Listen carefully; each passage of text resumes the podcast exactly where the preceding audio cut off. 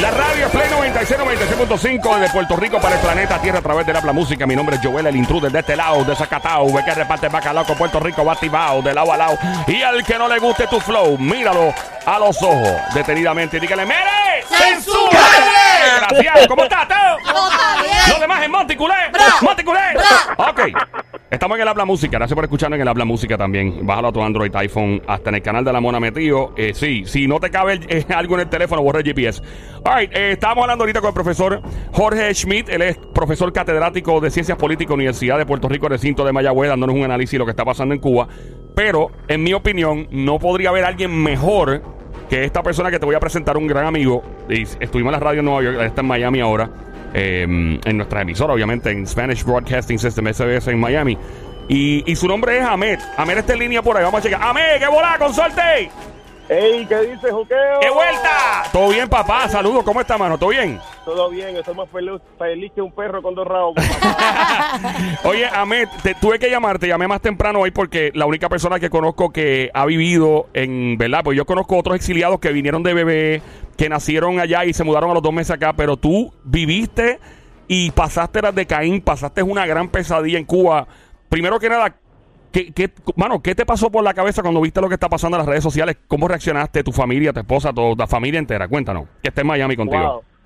Esto fue una gran emoción para todas las personas que estamos acá en el sur de la Florida, para todos los cubanos que vieron este momento que, que ocurrió en el día de ayer. Fue como una señal que, que- que el Señor envió para todos los cubanos a la misma hora del día 11 de julio, domingo, mediodía. Cubanos salgan a las calles, cubanos vayan a reclamar sus derechos, cubanos ya basta. Cubanos es el momento de, de demostrarle al mundo lo que realmente ustedes quieren. Cubanos es el día y ayer fue un día que, nos llenó a todos de alegría. Estuvimos acá también celebrando en el sur de la Florida, en el Versalles, aquí toda la calle 8 estuvo llena de cubanos, llena de personas afuera, de también otras nacionalidades apoyando este suceso que ha sido histórico y a través de los años, y como había dicho anteriormente el- la persona que estuvo invitada el profesor, desde el año 90 y 94 no ocurría algo similar cuando el maleconazo, cuando también se declaró un, estado de, de- de- de precariedad total en los años 90, cuando el periodo especial y también hubo una manifestación, pero en el día de ayer, en el día domingo, fue algo sin precedentes, algo de verdad nos llena de emoción y qué manera mejor de que celebrar eh, lo que viene para Cuba Sí. que es sí, eh, lo que viene es eh, todo positivo, nada nada peor que lo que ya vivimos vivimos puede llegar para Cuba. Todo va a ser eh, en bien, todo va a ser eh, en esa apertura que tanto quiere el pueblo de Cuba hacia el mundo. Nosotros poder eh, también aportar para el desarrollo de ese gran país. Claro, tú en, en los 90 tú eras un chamaquito, eras bien niño, pero tú fuiste testigo entonces de todas estas manifestaciones en esos años, en esa década, ¿verdad?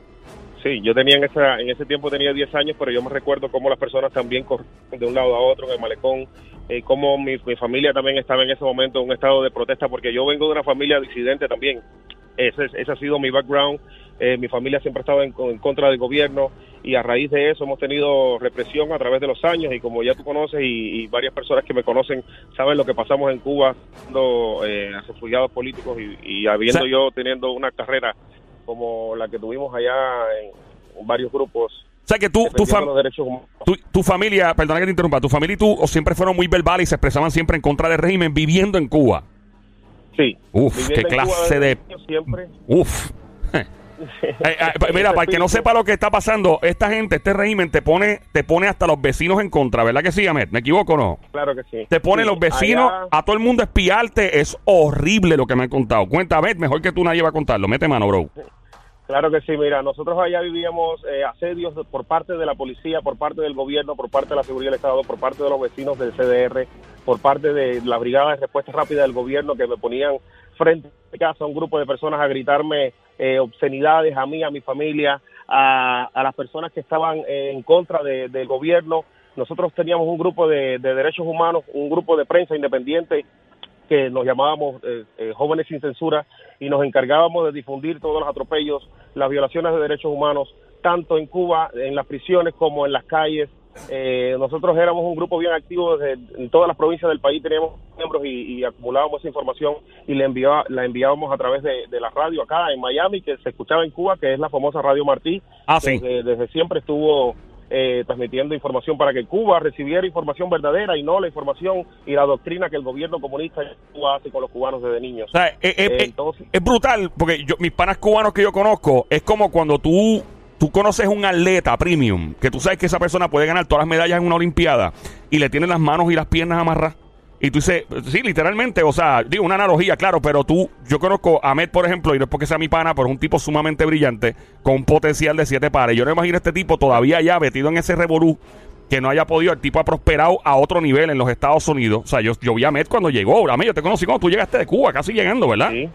Sí, casi llegando. Ese fue mi primer trabajo y estuve ahí en la Mega en Nueva York, trabajando contigo, con todo el equipo de Spanish Broadcasting System y para mí ha sido un sueño Sí. lograr y llegar hasta donde hemos llegado acá y eso es lo que yo deseo para todo el pueblo cubano. Claro. Esa es la lucha, eso es lo que queremos para todo el pueblo, para que la gente en- en- entienda y conozca y sepa que más allá de ese régimen hay progreso, hay vida y que ya no decimos patria y muerte como ellos querían, sino patria y vida para todos los cubanos que están en Cuba. Ahmed, cuéntanos cómo fue tu, tu odisea, mano, con tu familia. ¿Qué pasó? O sea, ¿cómo, cómo empezó tu historia para hacer una transición y mudarte, digo, salir corriendo para los Estados Unidos? ¿Cómo empezó todo, brother? Eh, cuéntanos de día, eh, ¿pasó esto más o menos un viernes o pasó esto un mes, whatever? I don't know. Mete mano, una historia ahí. Bueno, comenzar eh, diciéndote que desde, desde el inicio siempre hemos sido asediados por parte del gobierno cubano. Ahí nos metían registros en la casa, se llevaban toda mi familia presa. En ocasiones lleva- llegaban, ajá, así era. En ocasiones llegaban y decomisaban todos mi, mi- mi- mi- mis instrumentos de trabajo, que tenía laptops, eh, tenía mis tablets, tenía mi- mis eh, recursos para poder eh, para poder reportar todo lo que ocurría dentro de Cuba, eh, los contactos que tenían familiares que eran presos políticos que llegaban a mi casa a reportar los maltratos y los abusos de los cuales sus familiares eran víctimas en las prisiones cubanas. Yo recuerdo en una ocasión que llegó la mamá de, eh, de Osvaldo Zapata Tamayo a mi casa con un pullover ensangrentado completamente con la sangre de él de la golpiza que le había dado a uno de los presos políticos. Este señor murió en Cuba a causa de una huelga de hambre que está protagonizando en una de las naciones de Cuba. Esto fue eh, pólvora en ese entonces también a raíz de esa noticia y varias noticias de personas que habían muerto por falta de medicamentos, de alimentos, eh, por situaciones en las prisiones, por atropellos que cometían con, con familiares y con presos políticos. Yo fui eh, asediado y detenido, ultrajado y de todo eh, en Cuba.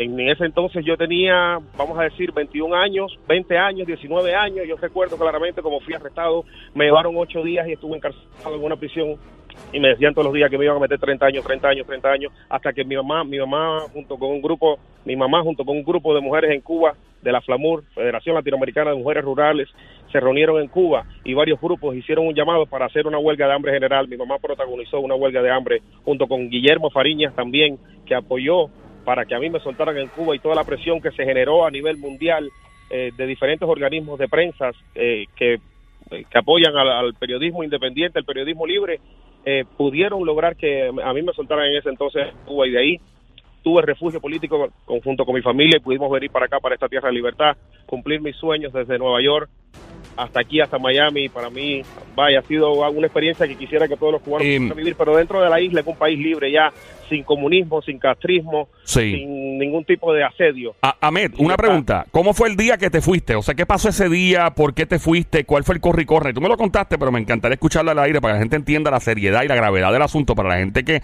se llena la boca hablando de, de- de régimen, o, o mejor dicho, de que apoyan cierto, ¿verdad? Como por ejemplo, hay gente que apoya la, a, a la revolución, apoyan a, a, Cha- a Chávez y a, y a Maduro, para que entiendan exactamente qué pasó ese día y qué es lo que tú tuviste que hacer y cómo fue esa odisea que se puede hacer una serie de Netflix. Todavía hasta este punto no entiendo cómo personas tuvieron, eh, piensan que, que un gobierno comunista puede resolver algún problema al país. Ellos tuvieron 62 años para gestionar eh, todos los recursos que el país esperó de la, de la revolución cubana y no tuvieron no tuvieron la capacidad de poder cumplir. Ahora este es el momento de que ellos entreguen ya su poder y que le den eh, la bienvenida a un nuevo sistema, a un sistema democrático que puede coger Cuba y que echen para adelante. en el caso tuyo, Ahmed, ¿cómo fue eso, esos últimos días en Cuba? ¿Qué pasó? La odisea mía en ese momento fue eh, teniendo ya la visa para poder venir para acá, para los Estados Unidos. Ya Estados Unidos me había dado visa para, para venir como refugiado junto con toda mi familia. Eh, y el gobierno cubano se negaba a darme un permiso que ellos en, e- en aquel momento daban para poder salir de Cuba. En esa ocasión yo me tuve que tirar al mar en dos ocasiones. Una vez estuve siete días en el mar, corrido junto con mi tío en una balsa que lo único que tenía eran dos metros de largo y era Ay, una Dios. poliespuma y ahí estuvimos dando reos, estuvimos sin conocimiento, no sé de qué manera nosotros pudimos ser eh, rescatados ya casi sin conocimiento. Mi tío se cayó, casi los tiburones se porque se cortó una mano, toda la sangre en el agua cayó. Au. Aquello era horrible. O sea, ¿tú llegaste, que- ¿tú llegaste en balsa a Estados Unidos o tuvieron que virar? ¿O el, el- el ejército cubano lo, lo- lo rescató? No, en, ese, en esa ocasión el gobierno americano nos, eh, nos rescató lo que fue el guardacosta americano y de ahí nos mandaron para Cuba para venir juntos con toda la familia, para poder hacer el trámite migratorio, para venir juntos con toda la familia. Una pregunta, Ahmed, porque cuando eso pasó, tú todavía no estaba lo que Obama firmó, o sea, era, eh, pero tenés que llegar a tierra firme, ¿no? Para que entonces, Sí, ah, sí. ah, no llegaron a tierra firme, eso fue. No llegamos a tierra firme en ese es. entonces, pero entonces me dieron la oportunidad de regresar y venir junto con toda la familia, que fue lo que hice y lo que y lo que Tú me comentaste a mí que te, que te vandalizaron la casa y todo, me acuerdo. Me decías que te hicieron unas cosas. Sí, como parte de todo el asedio que viví durante años allá estando dentro de la oposición cubana, allí los vecinos que eran parte también del CDR, el Comité del Gobierno de la Revolución, eh, tiraban eh, piedras, tiraban eh, vidrios, tiraban candela para encima de la casa. Un día tiraron Fuego. una un fuego, sí, tiraron fuego arriba del Como un, de la casa mía. como un cóctel molotov, una botella llena de combustible. Ajá. Uy, por Dios. así, Como una cocha así, prendida en candela, entonces en el techo de la casa y en una ocasión fue intimidante para todas las personas que estaban ahí. Buena, este, Sonic por acá, saludos. Hola, Sony, ¿qué tal? Este, una pregunta, ¿cómo es que exactamente el momento en que tú coges tu familia, llegan al avión, Nos vamos. eh, nos fuimos, y cómo es que el gobierno cubano este, los deja ir? Exacto, ¿cómo fue? Este, ¿cómo, ¿Cómo fue ese momento que nos puedas contar? Claro, el gobierno cubano eh, al final tuvo que ceder mediante toda la, la manera en que me estaba yo desarrollando en aquel entonces en Cuba. Yo seguía denunciando. Yo, ellos, aunque no me daban el permiso de salir, lo que es, lo que es el gobierno cubano, aunque ya tenía la visa ya para venir para acá junto con la familia, yo seguía denunciando, seguía haciendo intentos de denuncia, seguía eh, eh, cul- culpando gobierno cubano de toda la crisis que existía a niveles eh, a niveles nacionales, internacionales, donde quiera que pudiera llegar la voz a través de radio, a través del internet, a través de correos al, al gobierno, a las embajadas de los diferentes países, a la Unión Europea. Entonces nunca me callé. El gobierno no tuvo otra solución que dejarme ir junto con la familia como asilado político, como refugiado político, y estuvimos entonces la oportunidad de ya viajar, mi, mi esposa conmigo, mi mamá y mi hermana, y fuimos directamente a Nueva York y en este momento que estamos allí en el avión ya, eh, llegando acá, cuando pisamos ya lo que fueron las tierras de libertad en Nueva York, en el Kennedy, no recuerdo, no, no, no se me olvida nunca que sentí por primera vez lo que fue eh, un cambio en mí que dijo, "Oh, ya llegué a tierra de libertad y esto es lo que es la libertad, el sabor de la libertad, me lo voy a disfrutar y lo y así lo Oye, Ahmed, mi amor, ¿y qué fue lo primero, lo primero, lo primero que hiciste? Por más insignificante que Por parezca. más estúpido que pueda parecer, que Sí. para alguien, alguien que Yo- lo tiene todo le parece estúpido, pero para ti es grandísimo. ¿Qué es lo primero que hiciste cuando pisaste los Estados Unidos? Yo fui a una maquinita de, de dispensadora de refresco y, y me compré una Coca-Cola de un dólar. Ay, Porque no sabe igual. Porque en la distribución en Cuba es diferente, ¿no? En Cuba no existe la Coca-Cola. No existe. Y lo primero que Ahmed hizo, mi gente Coca-Cola, para que estén pendientes, esto es un anuncio, ¿verdad? Eh, ¿Verdad? Eh, Pero eh, tenía que decirlo. Él llegó y me, me acuerdo de esa historia como ahora, que él me dice, pa, fue un vending machine corriendo, pa, ca, ca, ca, y se dio. ¿Cómo fue Ahmed? Esta, by the way, acabas de prender la radio, está escuchando Play 96, 96.5 en tu radio desde Puerto Rico para el mundo a través de la Habla música. Joel, el intruder contigo, Somira Franco, tiradora sniper del show, la verdadera sicaria, el sónico desde Bayamón, Puerto Rico, mano de Tano. Y aquí está mi pana Ahmed desde Miami, dándonos cómo es la vida en Cuba, nacer, criarse en Cuba bajo un régimen y e huir a los Estados Unidos y hoy día tener tanto éxito como lo tiene él. Eh, Ahmed, eh, otra pregunta, ¿cómo te sentiste? ¿Qué otro cambio radical que lo que para una persona que vive en los Estados Unidos o en un territorio, ¿verdad? Que no es Cuba, ¿qué otra cosa te sorprendió? Por ejemplo, cuando viste la primera vez un salad bar, que fuiste a un sitio y viste un salad bar, ¿cómo tú te sentiste? Porque en Cuba la comida es racionada, la gente esto, tú no Sónica, ya tú no te compras lo que tú quieras, papi, eso es. Ajá. ¿Cómo fue eso, Ahmed? Recuerdo la primera vez que mi tío nos llevó a un buffet chino allá en Staten Island, en Nueva York. Ajá. Muchacho, acabamos allí con todo. ¿Te comiste Wow, todo? Navegando en la comida, las costillas, wow. Diablo, Ahmed. Ahmed, no, de verdad, y hablamos de esto y, y, y la gente no entiende la seriedad de, de tú no poder. Ahmed, que tú, la compra de ustedes, por ejemplo, en Cuba, con, tú tenías a tu esposa, a tu mamá, ¿con quién más tú vivías? Vivía con mi esposa, con mi mamá, con mi hermana, con mi abuela. Ok, ¿cuál era, eh, eh, cuánta cantidad de comida, por ejemplo, en ¿Y un cada mes? cuánto tiempo? Porque la gente se queja por todo hoy en Sí, día sí. y no entienden que lo El tienen gobierno en todo. Cuba- el gobierno en Cuba no te provee nada. El gobierno en Cuba antes te daba, creo, cinco libras de arroz una vez al mes para que Ah. te durara por persona y tienes que tiene que durar todo ese tiempo. Te daba como cuatro onzas de frijoles, algo así, una ridiculez. una latita de azúcar para que te durara eh, no sé cuánto tiempo, un mes también, y un pan diario que ni siquiera tenían. Eh, ahora la situación ha sido peor y por eso se ha visto este levantamiento que se vio en el día de ayer y que, y que ya ya dijo basta el pueblo y es momento de cambiar, es momento de, de- de abrirse, abrir, a- abrir a Cuba a un nuevo, un nuevo comienzo. Ah, ajá. Ahmed, eh, ahora que tú, ¿verdad? Que estás en, en los Estados Unidos y viste lo de la gente protestando y alegre con lo que está pasando en Cuba, hay algunas personas que están diciendo que esto no va a solucionar absolutamente nada. Bajo lo que estás viendo en Estados Unidos y gente cubana como tú que vive allá, ¿cómo tú crees que va a ser? ¿Va a ser bueno lo que está pasando o va a quedar ahí o no va a pasar absolutamente nada?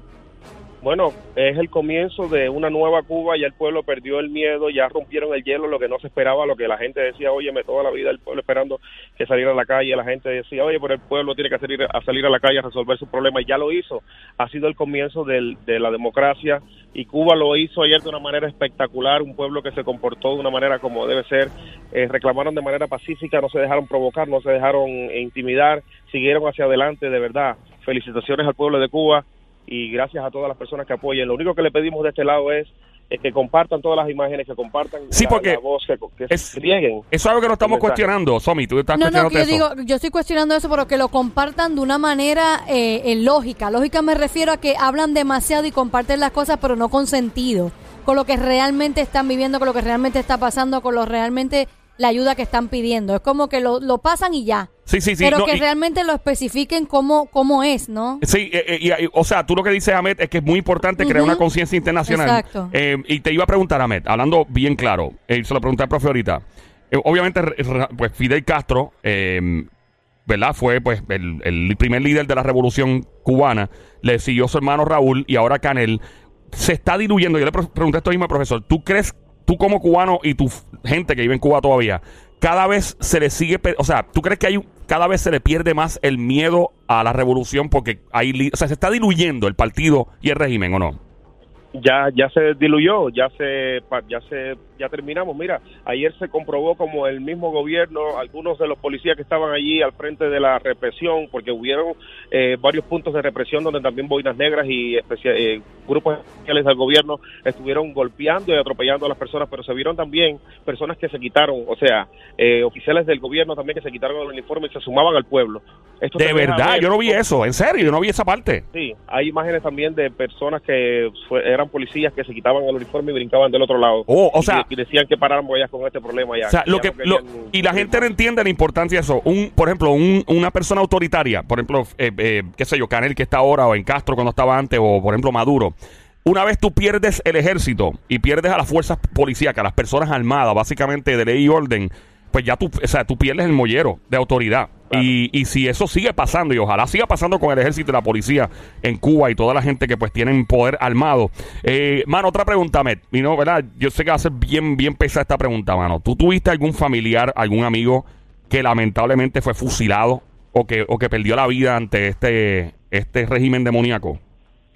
Bueno, no familia, pero personas que también conocía, llegadas a mí, que también perdieron la vida en- en- antes cuando comenzó todo en Cuba y muchos que se rebelaron también la, per- la perdieron cerca. Cada cubano tiene a alguien cerca Sí. que ha perdido la vida en manos de este gobierno sanguinario de, de Fidel Castro, Raúl Castro y Díaz Canel. Oye, Amer, eh, ahora hablamos cosas positivas, pero entre todo lo que viviste tú con tu familia, en algún momento llegó un día en que dijeron a nosotros nos van a matar. A nosotros, lamentablemente, ya esto vamos a seguir luchando y estamos tan en contra de este régimen que vamos a perder la vida. ¿Lo pensaron en algún momento tú, tanto tu familia como tú? Sí, y por esa razón estamos aquí hoy y de verdad uno siente ese temor en un punto y dice, bueno, eh, es mejor seguir hacia adelante ya y, y ser un refugiado, exiliado, exiliado y no perder la vida aquí ante este régimen que no le importa la vida de nadie, solamente les importa enriquecerse ellos y matar al pueblo de hambre. Una Sí. pregunta, este, algún día, si esto, ¿verdad? Este, cambia y, y todo es para bien, ¿te gustaría volver a tu isla? ¿Te gustaría volver a, a Cuba? ¿Te gustaría volver a compartir con tu gente? ¿Te gustaría regresar a tu isla? De hecho, esa- pre- antes de contestar esa pregunta, que es excelente, Sónico, o sea, ¿tú, ¿tú puedes viajar a Cuba después de lo que pasó contigo o no puedes viajar libremente como turista? No, no, definitivamente no. No. Yo mandé a pedir mi, mi pasaporte para, para tener mi pasaporte cubano y me fue negado el pasaporte cubano con el permiso de entrada a Cuba. Decía que yo no estaba estado para regresar a Cuba en este momento. Por supuesto que me encantaría regresar a Cuba, ya yo creo que es un hecho que pronto voy a poder regresar a abrazar a los míos, a ver a mi familia, a mis amigos, a la gente con la que me crié y vivir una vida allá en democracia y en paz. ¿Tú piensas volver a Cuba a vivir? O sea, ¿tú te mudarías de los Estados Unidos a Cuba si Cuba algún día fuera democrático y se convirtiera en el paraíso que podría ser? Porque Cuba me parece, yo no he ido, tengo panas que han ido y me- la gente me dice, la gente es demasiado a fuego, es bien buena gente, el país tiene un potencial de siete pares. Si de momento te dicen, Ahmed, mira, ya eh, se cayó el régimen, esto es una democracia, o sea, esto se volvió un paraíso como Dios manda. ¿Te atreverías a volver a vivir en Cuba? Y si no, y si no te atrevieras, ¿verdad? Por la razón que sea, lo puedes decir porque hay quien se muda a Estados Unidos y Puerto Rico y nunca vuelve porque no le da la gana, porque le gusta más Estados Unidos está bien. Pero te gustaría, aunque, o pasar meses en el país. Claro que sí, me gustaría jubilarme y irme a vivir a Cuba, y si no es a Cuba, a Puerto Rico. Papá, el Te otro te día, esperamos el otro acá. día Ahmed vino con Alex en Secho. ¿Fue tu primera vez, Ahmed, o la segunda, verdad, Sí, que viniste? Mi, primer- mi primera vez, mi primera Y, vez. y Ahmed me dice, hacer esto aquí se ve de lo más bien. No se, que, no se quería ir, no se quería ir. Venga, ¿te comiste, comiste mofongo acá? Me encanta Puerto Rico, comí de todo. La Ahmed, mi para, te dejo tranquilo, que sé que estás en las emisoras de Miami, de aquí de SBS. Ahmed, sabes que eh, te quiero conco, como decimos los Boris. Uno, dos, si hubiera alguna novedad de Cuba, créeme que te vamos a estar llamando para que nos mantengas al tanto y lo que está pasando con la comunidad eh, cubana, americana y cubano exiliada de Miami. ¿Está bien, brother? Y Ahmed, Seguro que sí. corazón, te esperamos aquí, pero esa vez tienes que venir con tu esposa El y con corillo. un grupo y nos Claro, vamos a comer claro por ahí. que sí. Ah, y otra cosa, Ahí, Ahmed, si, si, si, si vienes para acá tienes que traer algo de, de, de comida de Cuba para probarla, Ay, porque yo no, papá. co- no he probado nada de eso. Unos frijolitos negros. ahí, Ave María, un arroz con gris de esos. Ah, yo, co- yo comí uno de hecho el viernes, fue. Sí, comiste el viernes. Ey, un restaurante cubano. Yo- a mí me encanta la comida cubana, brother. Eh, Ahmed, una vez más, brother, te bebemos en Puerto Rico en la próxima vuelta. ¿Está bien? Te queremos. Muy bien, muy bien. Muchísimas gracias a ustedes, caballeros. Seguro estoy aquí a la orden para lo que necesiten. Ahí Los está quiero. mi gente. Un abrazo Ah, grande. ¡Qué bola con sorte! ¡Qué vuelta! Vaya. ¡Vaya, papá!